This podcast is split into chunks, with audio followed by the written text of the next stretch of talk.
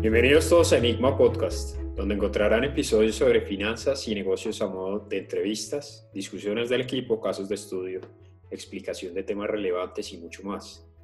¿Quién les habla hoy? Camilo Villa. Nuestro equipo está conformado por personas con experiencia en finanzas y negocios, apasionadas por aprender y compartir este conocimiento. Por supuesto, nosotros no somos gurús. No estamos vendiendo que sean su propio jefe ni que van a ser millonarios. Este canal es para compartir el aprendizaje que vamos teniendo durante el camino, así que están todos invitadísimos a escuchar nuestro primer episodio. Hola a todos, les habla Ricardo González. Bienvenidos a nuestra primera temporada sobre emprendimiento y con nuestro primer episodio, ¿qué es emprendimiento? Bueno, ¿qué es emprendimiento? Eh, les habla Juan Guillermo Ángel y tenemos eh, varias definiciones de entidades reconocidas. Por ejemplo, la Real Academia Española define emprender como la acción y efecto de emprender, que a su vez define emprender como tomar el camino eh, como resolución de llegar a un punto. Por otro lado, Neil Blumenthal en la revista Forbes define emprender como una startup o una compañía trabajando para resolver un problema donde la solución no es obvia y el éxito no está garantizado. Sí, entonces retomando, digamos, yo creo que personalmente estas definiciones son bastante abstractas, entonces hay que aterrizarlas un poco a, la realidad y volverlas más prácticas. Personalmente yo, Ricardo González, pienso que emprendimiento es simplemente resolver un problema, eh, que a través, digamos, de incentivos individuales, que son generalmente económicos, la gente está motivada a resolver un problema. Y este problema puede ser tan complejo como, por ejemplo, desarrollar una nueva vacuna o tan sencillo como, por ejemplo, vender empanadas en la calle. Entonces, lo que la sociedad hace es que recompensa a los individuos o grupos que resuelven problemas y que la sociedad valora. Entonces, digamos, desde este punto de vista, yo para aclarar, no es que el problema que resuelva un emprendimiento necesariamente tenga que ser nuevo, sino que, por ejemplo, pueden resolver un problema de una diferente manera y así la sociedad los compensa económicamente generalmente. Ahí, ahí sí yo, yo quiero hacer un par de comentarios en, y creo que difiero con, con lo que estaba mencionando Ricardo, eh, y es lo siguiente. Yo creo que el tema, el aspecto de emprendimiento va mucho más allá. o sea, si, si, bien estoy de acuerdo en que es enfocarse a solucionar y resolver un problema, no creo que el incentivo generalmente sea solo económico, porque hay casos de emprendedores eh, que, digamos, caben dentro de, dentro de lo que sería una definición más general, eh, que no estuvieron motivados netamente por, por aspectos o ganancias económicas y que han sido personas que han dejado grandes legados para la humanidad. Entre esos encontramos, por ejemplo, los que crearon el, la sustancia del Botox o, o, algunos que desarrollaron modelos muy interesantes que fueron emprendedores en, en cierta manera, pero estuvieron más enfocados en el desarrollo de una tecnología o de una innovación y de pronto ahí ya vino una siguiente etapa y fue que no, no le sacaron el provecho económico que debían, que pues cuando llegó, llegaron otras personas lograron tener la visión para convertirlos en éxitos mundiales. ¿Sí? De igual manera también hay muchos casos eh, de, em, emprendedores sociales y y, y demás personas que encajarían dentro de una definición más amplia. Y pues no estoy de acuerdo con, la, con, lo, con lo que dice la Real Academia Española, porque creo que es, o sea, dice todo y no dice nada, que es emprendimiento, acción y efecto de emprender, pero como que falta que lo, que lo limiten un poco, es lo, es lo que yo planteo. Ah, yo creo que digamos, no sé a qué otro tipo de incentivos se refiere, se refiere, o sea, yo estoy de acuerdo que no son los únicos, o sea, mi punto es que son los que generalmente son mayoría, son los incentivos económicos, pero no sé a qué otro tipo de incentivos se refiere. Yo me imaginaría, por ejemplo, estatus, ¿sí? Pero simplemente para acotar a qué se refiere. Yo, yo no creo que, yo creo que lo, lo, que habla desde mi punto de vista, yo, Harold Solano, pienso que ahí sí, gran parte es todo el incentivo económico que hay, pero también hay que ver que, existen otras variables como eh, fundaciones, ONGs, entonces digamos Greenpeace, eh, en su época también pudo ser un emprendimiento, no, no buscaba y no perseguía un, un, fin económico, pero sí, sí buscaba resolver un, un, problema que había en la sociedad, que no había una forma eh, innovadora, digámoslo así, eh, con la cual se estuviera resolviendo en ese momento. Entonces, más que exista un fin económico, creo que tiene que existir también un propósito y que el propósito puede ser que te lleve a lucrarte o, no, más, más, más que, que, que, lo que decía Camilo. Y creo que también ahí, es importante entrar otro, otro punto a colación y es que un emprendimiento siempre ha existido porque a través de los siglos y, y, a través de la evolución del ser humano y de la humanidad, pues todas las personas han buscado generar soluciones en su momento innovadoras para un problema que existía, el tema de los trenes, el tema de la extracción de carbón, los puertos, bueno, demás, como todo ese tema y la revolución industrial nos llevó a generar eh, innovación.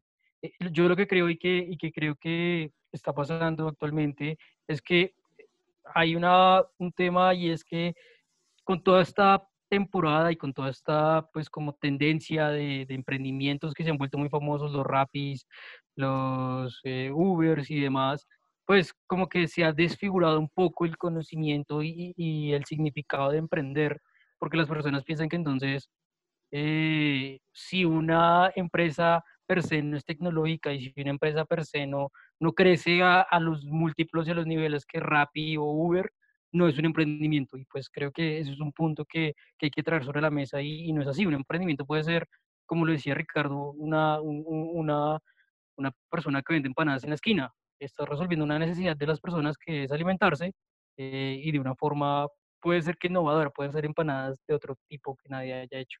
Entonces creo que ese es uno de los puntos que, que, hay que tocar y, y, hay que resaltar porque se ha desfigurado un poco el significado de emprender eh, y no la sociedad o comúnmente los medios tampoco han hecho un esfuerzo por diferenciar entre lo que es un emprendimiento y lo que es como una startup, que creo que ahí es el punto crucial de toda esta discusión. Ok, bueno, pero yo, yo tengo una pregunta, si me permite, Camilo. Aquí Juan Camilo González. Podemos definir entonces emprendimiento como eh, lo mismo que una empresa, porque veo que en las definiciones que están dando son bastante amplias, básicamente significa comenzar cualquier cosa. ¿Qué habría de diferencia con decir emprendimiento y empresa? Pues hay, Yo creo que hay emprendimiento es, un, es, es, recién está empezando, digamos. Usted puede, usted puede tener una, una empresa de, que venda cemento si quiere. Eh, digamos que el mercado tiene 10 jugadores o los que sean y llega y uno y X personas fundan una, una nueva empresa. Eso en ese momento sería un emprendimiento, digamos, mientras inicia y si está tratando de resolver ese problema, eso es un emprendimiento para mí. Así como igual puede ser un emprendimiento, por ejemplo, eh, formar una fundación que resuelva el problema de la educación de niños en, en barrios, digamos, humildes, eh, también puede ser un emprendimiento, ¿sí? De acuerdo, pero también es una empresa, o sea, per se, de acuerdo. un emprendimiento es una empresa, solamente que depende de su tamaño, pues se cataloga como diferentes, como las empresas se catalogan. ¿sí? Puede que un emprendimiento toda la vida se quede como una pyme, puede ser. Sí, pues vale la pena simplemente dejar claro que uno de los grandes ejemplos es lo que hizo Steve Wozniak, lo eh, en parte se hizo famoso porque el incentivo de él no era económico, sino más hacia, hacia la fama. Y respecto a lo que está mencionando ahorita, que todo emprendimiento es una empresa, eh, no estoy de acuerdo porque digamos que ahí no saldríamos del mismo ejemplo que estaba mencionando Harold ahorita, y es Greenpeace, ¿sí? U otros emprendimientos que per se le aportan a la sociedad y tienen una, un propósito, como lo mencionaba Harold, que yo creo que eso es uno de los temas esenciales. Eh, sin embargo, no son como tal empresas. Ahora, hay emprendimientos que, pues, claro, pero, pero, pero, pero ahí usted cómo entiende empresa, o sea, porque yo, yo entiendo empresa no, no solamente como una entidad con ánimo de lucro, sino una empresa es una unión de personas bajo una persona jurídica que tienen un propósito X y tienen una estructura organizacional X para lograr unos objetivos X, sean con ánimo de lucro o sin ánimo de lucro. En ese sentido, Greenpeace es una empresa también, solamente que es una empresa fundación que está enfocada en no tener ánimo de lucro, sino ayudar al medio ambiente. Entonces, creo que ahí nos entraríamos, entraríamos en otro debate de definir qué es empresa. Pero desde mi punto de vista, no, no, no, no comparto esa idea porque creo que si es una empresa, solamente que sus focos son diferentes, ¿no?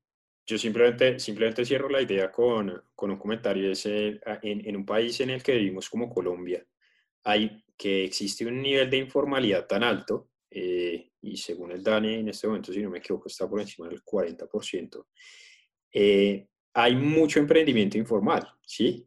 Es decir, per se, no todas las empresas son personas jurídicas o están constituidas como tal.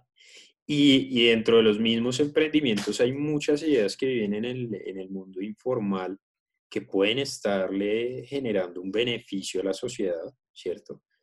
Eh, pero pues jurídicamente no hay algún conocimiento de ellas. Y ni siquiera a nivel jurídico, sino es una organización de personas que sucede de manera espontánea y, y pues van logrando eh, impactos. Es básicamente lo que quería dejar desde mi punto de vista. Pero ahí, Camilo, eh, nuevamente, eh, como decía Hatul, usted está siguiendo el concepto de nueva empresa a, a que tenga que estar legalmente constituida. Eh, en, en, mi concepto, un emprendimiento sí es una, sí es una empresa, lo mismo, solo que pues, es nueva y pues en tamaño puede caer en cualquiera de las clasificaciones, ciñéndome más a la definición que da Harold de que una empresa es, solo, es un grupo de, de personas trabajando en un mismo objetivo. Ok. Sí, ok, de pronto tenía el enfoque que no era. Valía la apreciación. Bueno, ahí, ahí, yo creo que cerrando ese tema y, y, volviéndolo a vincular con todo lo que hemos hablado anteriormente, es, es, relevante tratar de entender cuál es la relación entre un emprendimiento, eh, lo que ahora se conoce como startup, que mucha gente suele eh, confundirlo con emprendimiento. Eh, cuando un emprendimiento es una startup o cuando una startup es un emprendimiento o, cuando una startup es una empresa, creo que son preguntas que, que, valen la pena tocar, discutirlas acá y, para, para, todos los que nos están escuchando es, es importante pues también dejarlas claras. ¿Qué, opiniones tienen ustedes? Sí, ahí yo creo, digamos, por lo menos para mí, em, yo creo que toda startup es un emprendimiento, pero no todo emprendimiento es una startup. ¿Y a qué me refiero con esto? Yo creo, como, como lo he dicho antes, un emprendimiento es una empresa nueva, digamos que resuelve un problema y sin importar tamaño, empleados, etcétera. Mientras que un startup es simplemente un experimento una compañía grande. Es decir, es un emprendimiento con un tamaño de mercado inmenso y que intentan satisfacer la porción más grande que puedan de este, de este mercado en el menor tiempo posible. Entonces, por ejemplo, Rappi en un principio era un emprendimiento y se convirtió en una startup precisamente porque tiene un tamaño de mercado eh, bastante amplio y esto hace, digamos, también que tengan que atrapar ese mercado y probar el, modelo de negocio bastante rápido, por lo cual, digamos, tienen que realizar grandes inversiones y esto hace que el riesgo que vaya acompañado de estas, de estas startups sea bastante grande. O sea, usted dice que la diferencia entre una startup y un emprendimiento es básicamente que una startup tiene un tamaño de mercado infinito, digámoslo así. Sí, yo creo que, digamos, más o menos, para acotarlo un poco más, es uno, tiene un tamaño de mercado grandísimo, em, que por ejemplo Rappi es virtualmente toda la población. Eh, dos, tiene un modelo de negocio escalable. ¿Y cómo se logra un modelo de negocio escalable? Generalmente con tecnología, tecnología, sí. Y tres, eh, por estas dos condiciones anteriores, pues tiene un nivel de riesgo bastante alto. Yo, yo ahí sí, yo no, no, estoy de acuerdo con un solo punto y es, no creo que per se el tamaño de mercado tenga que ser infinito. Yo, yo creo que una startup puede llegar a ser... Pero es que no es infinito, es grande. Bueno, bueno, grande. Eh, igual una startup puede llegar a tener un, un, tamaño de mercado que pueda ser mediano, pero, pero puede tener la capacidad para expandirse. O sea, mi punto es que yo no creo que uno de los puntos que, que tenga que, que definir una startup per se sea el tamaño de mercado, porque en el camino una startup puede llegar a pivotear y llegar a un mercado mucho más grande. Eh, y, ahí, de hecho, ponemos, a Rappi, ahí ponemos a Rappi en el contexto, digamos. Rappi en el inicio solamente era eh, eh, restaurantes, ¿no? Domicilio restaurantes. Y ahorita los manes se están metiendo hasta con tarjetas de crédito. Y ahí ya le está atacando, ya, ya se está volviendo también del sector financiero, está atacando otro mercado. Está creciendo mucho más su mercado. Entonces, yo, yo lo que digo es, estoy de acuerdo con que una startup, a diferencia de un emprendimiento, uno de los puntos más relevantes es que sean muy innovadores y generen eh, tecnología que resuelva los, los problemas de forma innovadora y diferente a como se ha hecho tradicionalmente, creo que eso es uno. Y dos, eh, pues también que tiene un alto riesgo. Y, y, el otro punto es eh, que tiene la capacidad de, de, escalar bastante. Entonces, no, no, creo que el mercado sea un limitante eh, para ya usted definir una startup. Pero que usted mismo, usted mismo lo dijo, digamos, la, era una empresa que pivoteó y llegó a un mercado más grande. Entonces, digamos, puede ser un emprendimiento hoy y que mañana el modelo de negocio cambie y tenga un mercado muchísimo más grande y por eso ya se puede catalogar como un startup. Y no necesariamente tiene que ser tecnológica, sino que simplemente la tecnología es algo que le permite ser escalable. ¿sí? O sea, puede que mañana se inventen otra cosa o otra manera de, de ser escalable sin tecnología, que hoy no sepamos, ¿sí? pero no es necesariamente tecnología, solo que casi siempre pasa con eso que usted puede volver los modelos escalables porque puede llegar a muchísima gente mucho más fácil. Bueno, entonces para concluir ese punto, creo que tenemos claro que un emprendimiento y una startup definitivamente no son cosas iguales y que hay algunos puntos de vista sobre qué, qué rasgos característicos diferencian una startup de un emprendimiento. Si quieren podemos eh, eh, mencionar los que consideremos que todos estamos de acuerdo con, con esos puntos, como puede ser el, el tema de, inicial de crecimiento acelerado. El otro yo creería que es el tema de, de de que sean innovadores, independientemente de que sea tecnología o no, que sea un modelo de negocio muy innovador frente a lo que ya estaba establecido. Creo que ese es otro punto. No sé si todos estén de acuerdo.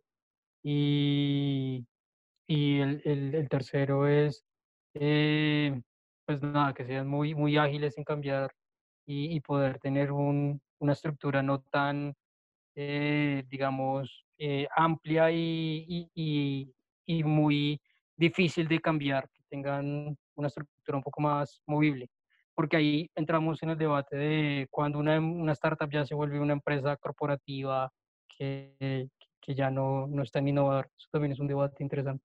Sí, y ahí, ahí digamos haciendo la recapitulación, como algo general se podría definir que una startup es una gran empresa en su etapa temprana.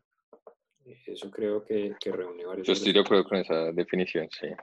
Listo, entonces para retomar este tema, yo creo que podemos estar claro que emprendimientos son diferentes a, a, a, startups y que una startup por ende tiene que tener innovación, escalabilidad y tiene que ser en la etapa temprana de una empresa y en lo ideal una gran empresa. Sí, de acuerdo con lo que dice Juan Camilo.